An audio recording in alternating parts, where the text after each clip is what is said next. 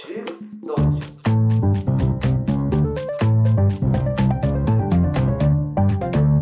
エルトークはい、始まりました。エルトークの時間です。えー今回のエルトークのテーマはですね、えー子育てと教育ということで、えー私、えルークス社取締役で、ルークス高等学園で教員をやっております、え谷口と、あの、実際にですね、え小学校4年生と、あ5歳のお子さんを育てながら、日々高校生とも接している石川さんをお招きしてですね、エルトークやっていきたいと思います。よろしくお願いします。石川です。よろしくお願いします。はい。ということで、えーこれもう4本目、5本目ぐらいの録音になってるんですけど、あのー石川さんがですね、えー敬語だと、ちょっとこう緊張してしまうのか、あの、今回初めての出演なのでね、あの、緊張してしまうか、ということなんで、あの、タメ口みたいな感じで、あの、今日やっていきたいと思ってます。はい。はい。で、まあ、最初にこう聞きたいんだけど、あの、高校生と、こう日頃接してるわけじゃないですか。はい。で、まあ、で、さ帰ったら小4とか小、あ、小4とか5歳の子がいて、こう、なんかこう似てるとことか違うとことかってあるんですかね 敬語になってる。えー 似てるところは、やっぱ、こう、裏のない、まあ、あるのかもしれないけど、何、こう、素直な、こう、なんか笑い方とかも似てます。あでも、小4と5歳は。動きがあるので、うん。体で嫌だとか。喜んだりとかあがあるのでう、ん。こっちルークスの方はう、ん。割と言葉でう、ん。うん。うん。なんだ、こう、いいや、言葉っていうか、まあ、表情とかうん。うでん。うん。読み取れるところがあるので、うんうんすごい大人だなって思います。ああ、なるほどね。はい。まあ似てるのはこう屈託のない、こう素直な感じで、うん違うのが、なんだろう、こう、小4とか5歳の方が、こう全身で、こう、感情を表現してくるけど、うんこう、高校生は、こう言葉とか、はい。まあ表情とかがメインになるんで、はい。ちょっと楽みたいはい。こっち動かなくていい。な。動きがないっていう、なんかこう、お面白い、あの、違いが出てきましたね、早速。その、なかなか、その、動きがあるかないかって言うとな、注目することはあんまないと思うんですけど。あの、普通比較したときに。あ、そうですいか。やわかんないですけど、動きがあるかないかで、まあ、うちのせ学生さんたちも結構動きあり、あり、あある方ですよね。ちょっとね、多動気味の子がはい多かったりするじゃない。大きい声出すしね。大きい声出すし。まあ、ただこう、小4とか小5の方が、あ、小5じゃない、5歳の方が、こう、動きがうるさい。はい。動きがうるさいと、こう、言葉でメインでやり取りするのって、こう、どういう風に、こう、自分の中で、こう、モードが切り替わるっていうか、動きが多い時にの対処法と、言葉で言う時の対処法多分全然違うと思うんですよ。はい。うん。なんかこう、違うところとかあったりします。なんかここが、こういう風に接し方が変わるとか。ああ時間に余裕があれば、うん。あの、動きが止まるまで待つ。ああ。はい時間ないときは、うーん、言葉で、そうですね。もう、手っ取り早いのが、もう、誰かが見てるよとか、誰かが来るよとか、ああ、あ、子供に対して、そうそう自分の。言いますは誰かが来るよとか、誰か見てるよって言ったら結構やめるもんなんですかね。まあ、回数ですけどね。何回かいろいやると。ろ変えていかないとうんダメですけど、あそうそう。あの、げんこつはもう聞かなくなっあたので。言骨ししたことがあるっていうあの体罰発言が、あの、今ポロって出ちゃいましたけども、今令和ですからね。でなんか買ってあげるよとか。何か買ってあげるとかああ、はいじゃあちょっとわかりやすい、この、まあ、子供、今の子供5歳とか、まあ、小学4年生とかになると、こう、ちょっとこう、まあ、げんこつしたり、なんだろう、こう、物買ってあげるから静かにしなさいとかが、こう、聞かなくなった。はい。うん。で、じゃあ今どどういうふうにし、ん動きが止まるまでとりあえず待つんですか？今はそうですね。冬休み入ったし、待ってます。ああ。とりあえず待ってます。ああ。はい。で待つと自然に止むと。うん。そうですね。ま、いうーん。そうですね。お姉ちゃんと喧嘩するように良くなったので、ああ私の方には、下の子がそうそう、来なくなった。ああ、なるほどね。うんじゃあ、こう、兄弟同士喧嘩してるとちょっと親は楽になると。楽ですね。うるさいけど。ああ、うるさいけど、はいほっとけばなんとかなるから、はいまあそれ結構大事かもしれないですね。最近なんかこうあるじゃないですか。こうすぐ子供の喧嘩とかにも、こう学校側がすぐこう介入したりして、ね、喧嘩が、自分たちで喧嘩する前に、こう学校側が止めちゃうとか、こうあるじゃないですか。だからこう兄弟いると、まあ確かにけん自分たちで喧嘩して自分たちで勝手に収まっていくのは、なんかこう、意外と大事かもしれないですね。はい。そう思います。うん。で、うんそれもう、もう、じゃあ勝手になんかこう、どういう風に解決するんですか？それもわかんない。勝手に解決されて、介入するときもあるんですよ。まあ、たまにやりすぎたら。は、そうですね。最後は、もう、まあ、両方の意見聞きますけど、うんうんうん。まあ、なんかこう、どっちがどっち、まあ、はじ、始まりを聞くかな。最初どうしてこうなったかっていうのを聞くけど、まあ、最初その人、その人っていうか、まあ、その子が、じゃあ悪いねってなるけど、でも、それに対して、まあ、ね、こう、仕返しするのは良くないよ、みたいなうんうん。話を毎回してますけど、ー毎回見解しますけどね。うん。なるほどね。うん。まあ、そういう裁判官の役割をするのが、こう、親であって。まあ、でも、あまりこうね、あの、いほんと何回も言いますけど、ちょっと介入しすぎるのはうん、こう、良くないと。まあ、ルークスもね、あん。まり介入、そういうことはないと思うんですけど、ルークスで、どうなんですかね？あの、喧嘩したり、まあ、初期はなんかかなりやりましたけど、最近落ち着いてきたんで、あそんなに喧嘩、まあ、表だった喧嘩とかうんないけど、うん、やっぱ高校生の喧嘩となると、あうん。こうなんかこうそういう経験あります？例えばそのルークスコット学院の中で、こう、誰と誰か喧嘩してて、ちょっと石川さんに仲裁お願いしたいんだよね、みとか言われたことあります？あ、女の子のグループにありました。あ、本当です、はいなんかどういうふうな、こう、いや、まあ、あの、個人名は、あの、ふ伏せていただいて、あの、ざっくりどういう内容だったのかなっていうの気になったんですけど。うん。内容はもう本当お女子だなっていう感じ。うんうんうん私はあの子と仲良くしたいけど、あの子は、あ、違う、もう一人三人いて、うんその一人、私はあんまり好きじゃないから、うん。うんうんうんうん。その子と仲良くしないでみたいに言われたんだよねっていう。ああ、そういう、で、どう、仲裁どうやってやったんですか？聞くだけです。あ聞くだけ。はいあ、仲裁するんじゃなくて、こう聞くだけと。うんうんなんか言言言ったけど、でも、そこでもう私のとこ来なかったので、多分大したあれじゃなかったかもしれないし、もう解決できないかなと思ったのか。あ、自分たちでは。そうそうそうああ、なるほどね。うん。じゃあ、こう、やっぱりじゃあ、その、自分の子供である程度小さい子だったら、まあ、あの、まあ、放任しつつも最後は介入するけど、こう高校生になると、うね、ん。うん。ね、そうですね。確かに。すごい、もっと大変なことになったらまた来たかもしれないので。ああまあね、それまでこううん待ってるのがね、ね高校生ぐらいこう自我が出てくると、うんあんまりこう言いすぎると、うん。ねまあ、あの、うちにも結構ね、親がガミガミ、こう、高校生になっても言うと、こう、子供がなんかどんどんどんどん、こう、反抗的になっていくみたいな。ことは、こう、ありますからね。まあ、あの、大人が介入するのはほどほどにっていう。そうですね。はい。うん。うん。最後でいいと思います。まあ、最後でいいですよね。まあ、最後でね、うん。どうしようもないた時に、ん。こう、まあ、そんな感じの、うん。あの、感じなんで、ぜひ、あの、高速とかに、こう悩んでいる方は、ちょっとあの、一回ね、あの、相談しに来てくれたら嬉しいんですけれども、まあ、こういう感じで、あの、内部では、あの、まあ、あのね、近年では、稀に見るかもしれないですが、あの、結構放任主義な 感じでやっていますので、まあ、そういうところは一ついいところ。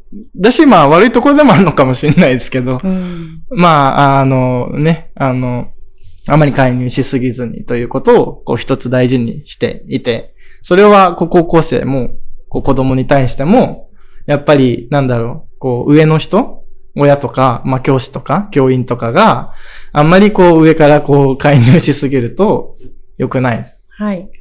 うん。というふうに、こう思ってやってるということですかね。はい。こう自分はどうだったんですか？ちなみに。そう、親、自分にどう、自分は親にどう育てられたみたいな。ああ、割と放任されてました。あでも、うーん、まあ、どうなんですかね。一個な感じで育ってきたのあ、で、自分が。はい。あんま親に怒られるようなことはしなかった。あの、バレないようにしてたから、多分怒られなかった。ああ、ああ、ああ、まあでもバレないってのも結構大事ですよね。そうですね。あの、親の目とか教員の目が、こう、行き届きすぎるのうんも、やっぱ息苦しくなっちゃうじゃないですか。うんまあだからね、うんそこでこう、ね、自分たちだけの、こう、スペースがあった方うがん、そうですね。うんああそうかも。うん。うん、いいですよね。うん。なるほど、なるほど。こう、はじゃあ、こう、本認されて、ちょっとまあね、まあ、どうしてもね、やんなきゃ、介入しなきゃいけない時とかもね、こうあったりするんで、その塩梅が結構、その、高校生に対する教育でも、子供に対する教育でも結構難しいところだと思うんですよ。はい。まあ、放任とはいえね、完全に放任するとこうネグレクトみたいになっちゃうし、んだから放任って言っても、こう、ネグレクトしてるわけじゃないっていう、この線引きはどこにあるんですかねやっぱり最後は大人が責任持って、はい。こう、まあ、うん、汚い言い方で言えばケツを拭くと。うん。うん。そうですね。そこがこう、普通に単純にネグレクトしてる、うこう、ん。関心ないよみたいなうん。のと、やっぱり本人だけど最後は大人が介入して、まあうんどうしようもなくなったら介入するっていうのが、こう、一個違いになるんですかね。そうですね。なんかでも、うん。私も相談したりしてます、子供に。ああ、子供に？似たような悩みを、まあ、あ自分の子供に。はい、自分の子供に似たような悩みとか、うんあと、うん自分が小学校の時に、うん。うん。まあ、こういうことあったんだよへね、ーみたいな話をしたりして。るかな。それは面白いですね。なんかうん、こう、子供に、自分の子供に、なんかオープンな感じで。うん。結構親だとね、やっぱり親になった以上は、こう、親前とっていうか、親らしく振る舞わなきゃいけないから、はい。こうなんだろう、子供には、あんまり、なんだろう、あの、弱みを見せられないみたいな、うん。風に思う人もいると思うんですけど、はいまあそういうこと考えないんですか？うん。なんかこう、お、親の自分、自分が親である自信、自信というか、うん。あんまりこう、胸を張って私この子の親ですっていうのが 言えないので、だからもう経験、自分が経験してきたこととか、うんなんかこう、これが正しいっていうのはなかなか言えないので、自分はこうだったよとか話した方が、ああ、なるほどね。まあ嘘もないし、なんかこう、子供もなんかこう、わ入な入ってきやすいといううん、か、ああ、なるほど。うん、そう。ああ、なでも結構ですよね。石川さん見てるとこうね、ルークス高等学園の学生にも同じような態度だと思うんですけど、それはもう無意識なんですか？あんまりこう自分でこう気づいてやってることじゃなくて、結構もう無意識に、はいいやまあ、ルークスの高等学園の場合結構ね、あの、まあいい意味でもこれも悪い意味でもなのかもしれないですけど、結構学生と同じ目線でというか、ああ、そうですね。う。うんん。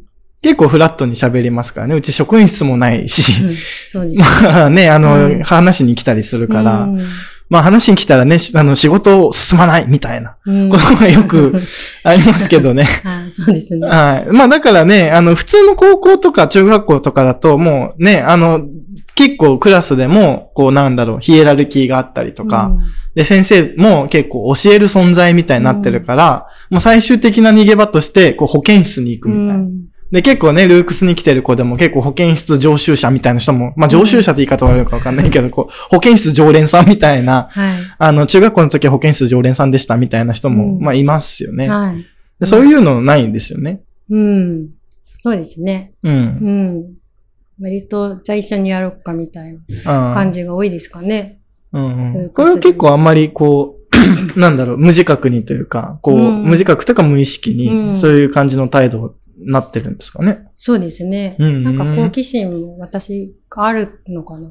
ああ。うん。まあ若い子たちと触れ合って、そうですね。なんかこう、うん今の若い子たちどういうことを考えてるんだろうとか、うんそういうのをこう触れ合って、あはい。あと聞きたくなっちゃいます。あなんでそんな悩んでんだろうって。そう。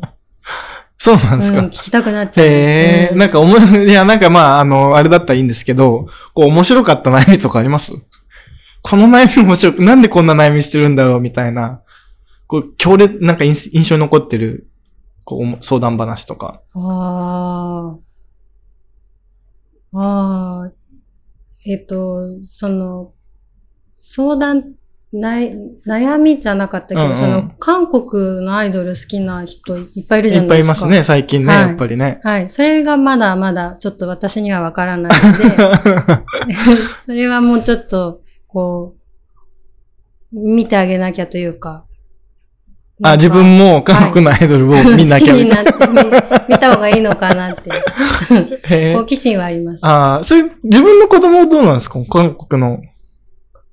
全然好きじゃない。全然好きじゃない。全然好きじゃないです。はい。へえ。TikTok もそうだ。あれも全然わかんあーえ、じゃあ TikTok 入れたりした？ないけど、してないです。しないんかい、うん しない、しないです。でもまあ、わ、分かってあげようかなとは思ってまああ、なるほどね。まあはい確かに、こう、なんかあの、教育業とかやってると、結構あのね、自分とはかなり世代が違う子たちと、こう、常に接してるから、まあそういう面では結構刺激多い職場というか、環境ですよね。はいなんか、あ、こんなこと考えてんだとす。か。うん。結構でもなんかま混ぜてるな、みたいなやつ多いですよね。ねやつって言っちゃったけどね。はい。そうですねん混ぜてるな、みたいな。うんうんそ自分が高校生だったらあんな混ぜてたかなみたいな。う。うん。これやっぱ悟り世代ってやつなんですかね。そうなんですかね。よく知ってますよね。よく知ってますよね。よく知って、いろんなことよく知ってます。どっから仕入れてくるんだろうみたいなねうん本当そう。携帯の使い方とかよく聞いてます。それは、混ぜているのかじ。ゃあそんな技があったんだ。ああ、はなるほどい。ね。はい。そういうね、だから今のね、子たちはそ、あれですもんね。まずは、あの、Google を開くんじゃなくて、インスタを開くみたいな子がいたりあしますよね。はいでも、LINE じゃなくて、インスタの DM でやり取りしてるっていう、もう、インスタで全部あ。完結してる。るお店調べるときも、インスタでこうタグるっていうらしいんですよ。こうタグをこう検索して。渋谷レストランとか調べたら、いインスタの方が写真出てくるんじゃないですか。すぐに。あで Google だとこう、も文字ばっかりだから、ーへえ、うんじゃあ絵で選ぶんですか？絵で選ぶんですよ。絵っていうか画像でね。なんかそうなんだって思って。へえ。うん。で、スナップチャットとか知ってます？じゃない。スナップチャット知らないですかはい。スナップチャット知っといた方がいいですよ。スナップチャットでも僕がね、僕28なんですけど、僕が大学入ったら辺で一時期流行ってたんですよ。で、なんかそこからまた流行り出して、急に。で、こう画像でコミュニケーション取る。画像しか使えない。で、写真送って、で写真がな、な、10分か何分、何何秒かしたら消えて、消えるんですよ。へでも写真だけでコミュニケーション取るとか。あれ、スタンプみたいな？そうそうそう。うスタンプみたいな感覚で、こう写真送ってコミュニケーション取る。で、テキスト一回つ一切使わない。そういうことやってたりして。それコミュニケーションになってんですか？いや、なるんですよ、これが。これが、だからやっぱり、こうね、全然違いますよね。僕らなんてね、まあ僕らって言ってもね、かなりこう、開きはありますけれども。はい。へえ。ね、まあ手紙とかね、メールとかがメインだったけど、全然違うから。でそういうのもこう、なんかこう時代の変化を知れて、うん。やっぱりね、こう普通の職場だと、まあ基本的にね、同世代かっていう感じじゃないですか。その、今のこう高校生とかと触れ合うことってあんま少ないと思うんですけど、はい。そういうとこは新鮮ですようね。ん。うん。そうですね。うん。その新鮮さってなんかこう自分の子供育てた時に感じたりすることはあんまないんですか？逆に。ん？だって小自分の小小学校5年、4年生と5歳じゃないですか。うん。なんかその、自分の子供だってやっぱこう距離が取れない感じあるんですかね？ああ、距離？新しいことやってんなとか、なんかこう、ああ、そんなことやってるんだみたいな驚いたりすることってあったりするんはいですか、、毎日ありますよ。毎日あります。例えば、はい。例えば？えいつの間にか成長してるなとか。どういう時に成長感じるんですか？えー、言葉かな新しい言葉を覚えてきたり、その反応なんかあった時の反応とかは、うー。うんん、すごい新鮮ですね。まあやっぱりなんですかね、あれなんですかね、やっぱりその、やっぱりテレビが普及して標準語が一気に普及したって言うじゃないですか。あの、むかあの昔ですけど。で、だからそのメディアがこう発達すると結構こう言語の発達にも影響を与えるっていうふうにこう言われたりするんですけど、やっぱり YouTube とか、はい。その Netflix とか、そういう動画メディアをこう頻繁に見てます？子供たちは。見てます。ああ、だからそういうところでこう言葉学んだりしてるんですかね？ああ、そうですね。うん。うん。そうですね。でも、シグさんも YouTube、YouTuber っぽい時あります？なんかご飯食べる時とかも。あとなんか物を紹介する時とかも。手のひらのなんか上でこう。こういうね、はいコスメグッズみたいなね。あの、白飛びしないように、こ あう、こう見せ、見せてるやつですね。へーああ、そういうことやるんですね、そういうの普。通にやりあます。あ、で、そ、んそういう身振りが変わったりうん。するんですかね、やっぱりね。ねだからやっぱりそういうのも、こう、子育てしてると、こう面白かったり。うん。そうですね。まあね、高校生もやっぱり見てて面白いですよね面。白いですね。うん。うんね、一時期ね、2年前とか本当タピオカ屋さんが流行って。でも、うちの子たちもね、タピオカ屋さんマジで開こうとしてましたから、えータピオカ仕入れて、まあ、石川さん来る前ですけうど、んタピオカ仕入れて、原価計算して、ね、店選びまで行ったけども、まあ、結局いろいろあってやれな、やれず。で、ね、そういうことや、やっていこうみたいな。で、ビビタッピとか言ったりね。あ そういうのね、もう全然ね、わかんないですから、うんやっぱりこう見てると面白いですようね。ん。うん。まあ、なんかこう共通点として、こう、なんかこう自分よりも、こう世代が違う子たちを、こう、と一緒に過ごしてると、こう共通点としては、なんとなく、なんかこう、見ていて面白いみたいなのが、こうんう今話してて、うん。出てきたと思うんですけど、はい。うん。うん。面白いです。見ていて面白い見。ていて面白い。うんそうですねま。あだから逆に、やっぱりそのさっきも言ってましたけど、なんかこう自分の方も学びになるというか、うんだからこうなんかこう、子供もしつけるとか、完全に上でしつけるとか、なんかこう教育も完全に上で、ただ知識を伝授するとかじゃなくて、うんなんかこう共に学ぶというか、うん。ね、教えてもらえることもあるし、うん。教えることもあるし、はい。なんかそういうこう、相互関係があると、なんかこう、21世紀っぽいなみたいはい。はい。そうですね。な。うんうんまあね、だからこう、うちもこう結構喋るみたいなことをこう、ちゃんと大事にしてて。だからこういうラジオ番組でもいろんな、ね、あの職員とか、あの、学生さんとか、塾生さんとか招いて、こう、喋るっていうことをこう、やってるんですけども。うん。だからそう喋る中でこう、面白い発見とかね、出てきますよね。そこは楽しいですよね。はい。はい。そうですねまあ。なんか違いはなんかあるんですかね逆に。今、共通点としては、やっぱりこう自分より下の、こう世代と向き合ってると、こう面白いこと学べたり、うん刺激がもらえたりするっていうのは共通点としてこう出てきたと思うんですよ。話してて。うんで逆に、いやなんかこう、小4とか小5歳とか育ててるのと、人様の子を預かって高校生育ててるの、うんなんかこう違いとかあったりするんですかね？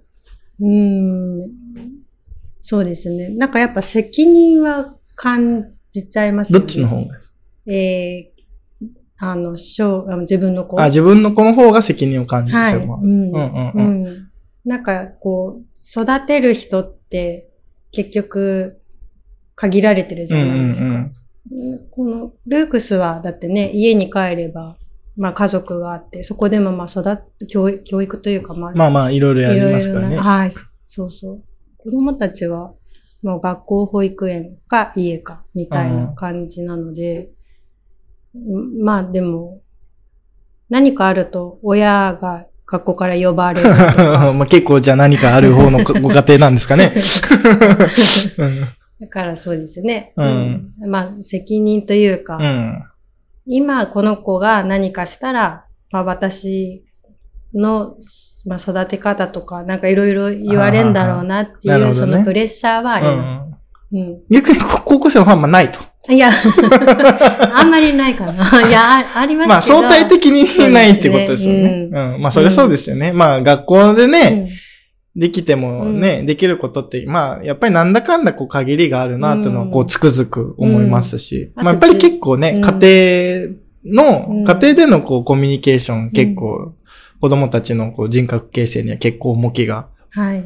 置かれてたりとかっていうのをかなり感じるんで、う、うんんなんかこう、もうちょっとね、うまくこう家庭と学校がこううん共同して、なんかこう、子供の成長をこう見守れるような環境ができたらいいなとは思うんですけど、まあなかなか難しいですよね。学校の方針と家庭の方針が。こうあったりするっっていうのもなかなかないじゃないですか。うんまあだじ子供たちだったらね、なんかこう自分でこう方針立てられて、うん。そのね、その会責任も自分全部取らなきゃいけないけど、こう自分で育てるって決めたらこういう風に育てるってまあできるけど、まあね、学校はね、うん。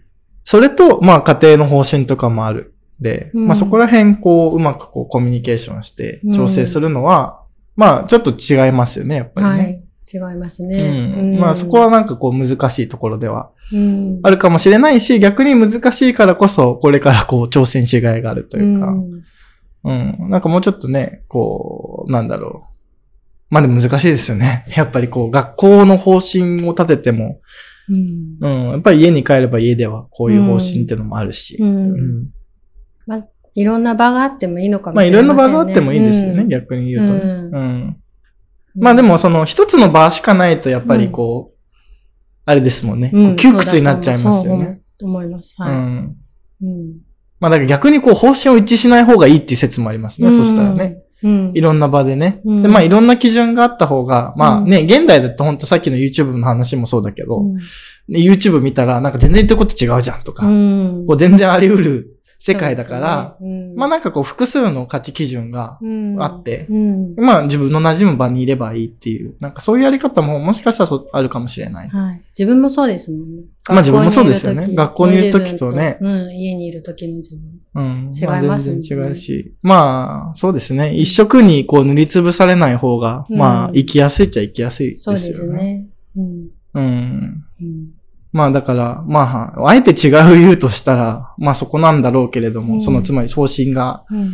ね、この貫徹できないってとこあるかもしれないけど、逆にこう方針がこう一致しないからこそ、こう子供はいろんな価値基準を知れたりして、こうね、そこから自分に選ぶものをこう選んでいけば、うん、いいとはい。いう感じなんですかね。そうだと思います。うん。んで、まあそろそろ30分で、うんこう一番組がよかった。終わ、よかったというふうな、あの、まあ、あの、石川さんの喋るのが苦手ってことですね。あの、このラジオ出るのもすごいこう躊躇していて、あの、もうな最初に冒頭申し上げましたけど、3本4本取り直して、やっと、あの、タメ口、タメ口になってたかな？あの、タメ口になってないところもありましたけれども、あの、タメ口になって、あの、喋れるようになって、こう30分できたってこと、これ、大きな成長ですよね。はい、そうですね。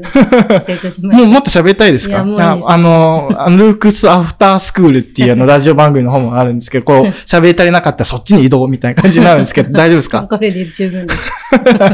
でもまだまだ、あのね、この子育てとか、こう、教育のテーマって広がりが、あの、見れる、見せられるテーマというか、まだまだ広がっていくテーマだと思うんで、まあ今回のね、話をこう次につなげて、こう子育ての話とか、で、まあこう、親御さん、いろいろ悩んでる方も多いと思うんで、まあちょっとこう子育ての話とか、こう定期的にやっていければと思ってますので、あの、ぜひご協力をいただけると嬉しいんですが、大丈夫ですかね？はいえそうですね。頑張、頑張るよう。頑張ります。はい。まあちょっとあの、歯切れが悪かったんですが、はいまあ、あの、こういうふうに、あの、新しいことに挑戦していくのも、まあ我々ね、子供たちに背中を見せるという上では大事だと思うので、ぜひご協力をお願いしたいと思います。はい。ということで、まあ今回は、えー谷口と石川がお送りいたしました。ありがとうございありました。がとうございました。